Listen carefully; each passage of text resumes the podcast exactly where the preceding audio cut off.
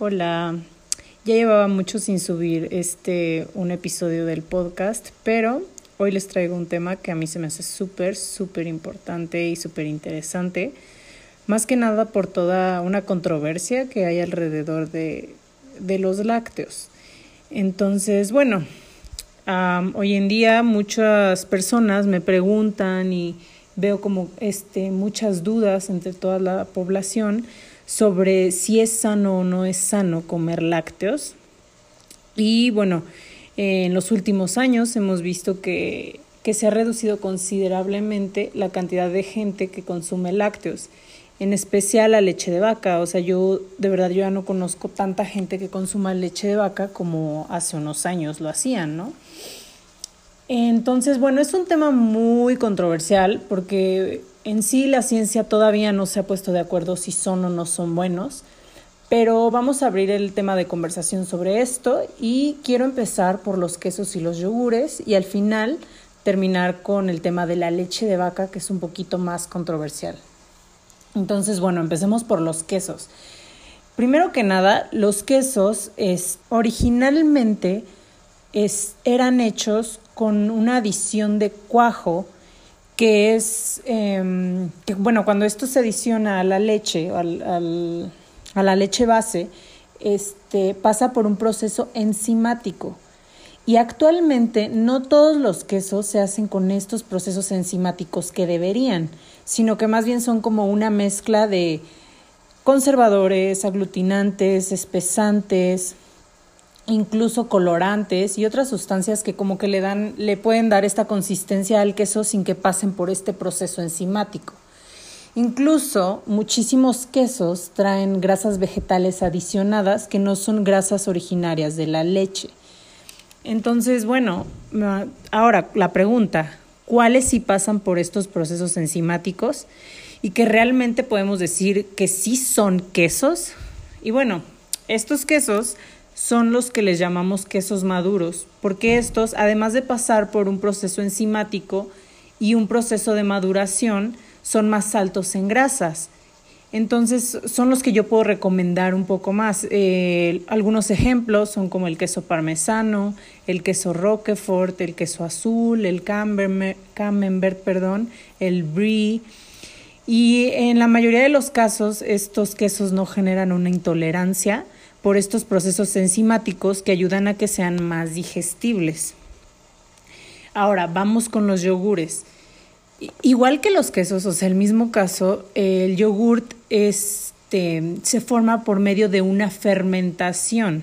Igual, hoy en día los que están en el mercado están llenos de azúcar y almidones haciendo que esto no sea un yogurt real, que ni siquiera pasan por una fermentación, sino que buscan la forma de que esta leche se pueda espesar y tenga la consistencia de yogurt. Y bueno, no sé si hayan visto las noticias últimamente, yo vi en redes sociales que estaba esta, este tema sobre el que habían quitado muchos productos del mercado, entre ellos, por ejemplo, un tal queso Filadelfia y todo eso. Y bueno, lo que realmente pasó aquí es que los productos que se eliminaron del mercado, por ejemplo, eran yogures que no eran yogures realmente o quesos que no pasaban por estos procesos reales. Entonces, por eso fueron sacados del mercado, porque se estaban vendiendo como algo que no eran.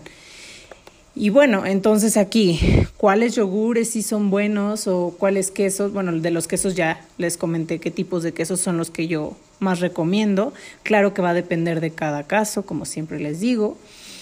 Y bueno, de yogures, yo siempre voy a recomendar yogures que no tengan adicionadas azúcares, ni saborizantes, ni colorantes. O sea, obviamente los de sabor están totalmente eliminados. Este, hay, hay, hay, yogures que literalmente no tienen nada de azúcar. Esto lo van a saber, obviamente, si leen la etiqueta. Van a tener que leer la etiqueta para poder comprobar que sea un buen yogur de calidad. Y, y sí, hay, hay pocas marcas que que son yogurt real y natural y sin azúcar, pero sí las hay, en la mayoría de las tiendas las hay. Quizás de 10 este, presentaciones que hay de yogurt que no son yogurt, hay tal vez dos que sí son una buena opción. Siempre se va a tratar de buscarlas. Eh, otra buena opción es el yogurt griego, sin azúcar igual, porque ya en la actualidad hay muchos yogures griegos con sabores y azúcar, pero pues realmente esos no son yogures. Y bueno, ahora pasamos a las leches. las leches es un tema bastante controversial, incluso entre mismos nutriólogos. Pero bueno, yo las voy a explicar aquí. La leche, eh, como el objetivo de la leche, tanto en la leche materna en humanos o la leche en las cabras o la leche en las vacas, eh, su principal objetivo es hacer crecer a los humanos, hacer crecer a las vacas, hacer crecer a las cabras. Entonces, pues quizás el aporte energético, el aporte de estos alimentos es como, son nutrientes muy concentrados en, un, en muy poca cantidad de este producto. Entonces, pues probablemente no es lo más recomendable en todas las situaciones recomendar la leche. Ahora, en Latinoamérica, este, la leche más vendida es la famosa leche deslactosada, porque existe una gran eh, intolerancia a la lactosa en todo el mundo y en especial entre más crecemos, más intolerantes nos, nos hacemos a la lactosa. Pero sobre esta este, leche deslactosada es importante que sepamos que no significa que esta leche no tenga lactosa, sino más bien esta leche es adicionada con una enzima que se llama lactasa. Eh, la lactasa, el trabajo de la lactasa es descomponer la lactosa en glucosa y galactosa. Se supone que la lactosa la debería, la lactasa, perdón, deberíamos de tenerla nosotros, sin embargo, o sea, en nuestro cuerpo. Sin embargo, muchas veces, o sea, cuando se va generando esta intolerancia es porque el cuerpo no produce suficiente lactasa para descomponer esta lactosa.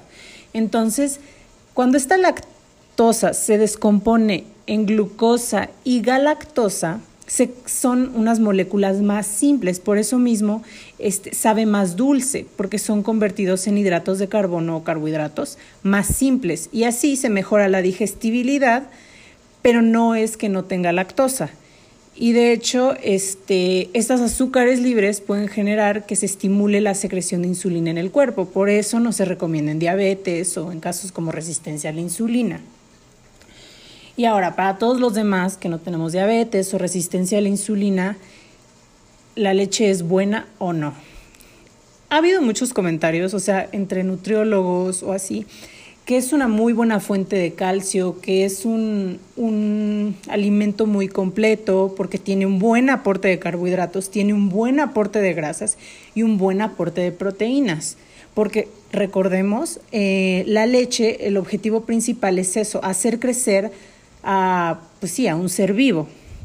Entonces, por lo tanto, tiene que ser un alimento que tenga una buena concentración de calorías, de grasa, de carbohidratos, proteínas y nutrientes. Y sí, pero hay que tener bien en cuenta algo. No, no sería una buena opción, por ejemplo, en casos como cuando estamos buscando bajar de peso o cuando está esto de la resistencia a la insulina o la diabetes. ¿Por qué? Porque la leche tiene carbohidratos, igual que cuando, o sea, y se tienen que estar midiendo estos carbohidratos en estas patologías.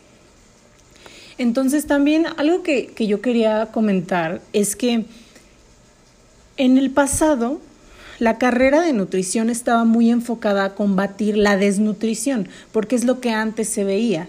Antes había mucha más desnutrición que, bueno, obesidad como hoy en día. Entonces, por eso se recomendaba muchísimo más el, el consumo de leche. Sin embargo, bueno, hoy en día es todo lo contrario, o sea, los problemas de salud que estamos viendo actualmente no van tan enfocados a la desnutrición, sin embargo, van, van más enfocados a pues a esta parte de controlar el azúcar en la sangre o todo, e, todo esto de la diabetes o el sedentarismo, porque el estilo de vida ya es muy diferente a como era antes. Entonces, como les digo, la leche no se recomienda tanto si se quiere bajar de peso, porque es un alimento calórico. Tampoco se recomienda en diabetes o en resistencia a la insulina, en síndrome de ovario poliquístico o algunos otros problemas hormonales por ese aporte de carbohidratos que les digo, O por el lado de la digestibilidad, tampoco es recomendable en varias patologías como en el intestino permeable o cuando hay alergias, cuando hay intolerancias, cuando hay colon irritable, porque puede causar esta inflamación crónica si se están consumiendo todo el tiempo. Entonces, de todo esto podemos concluir que que no todos los lácteos son para nosotros, sino va a depender de cada uno de nosotros en el punto en el que estemos para que mm, este, funcionen de acuerdo a las metas que tenemos y a nuestros objetivos de salud que también tenemos. Entonces, pues es, les dejo como toda esta información para que reflexionen, para que piensen, incluso que investiguen más sobre esto y sepan si los lácteos están o no están hechos para ustedes.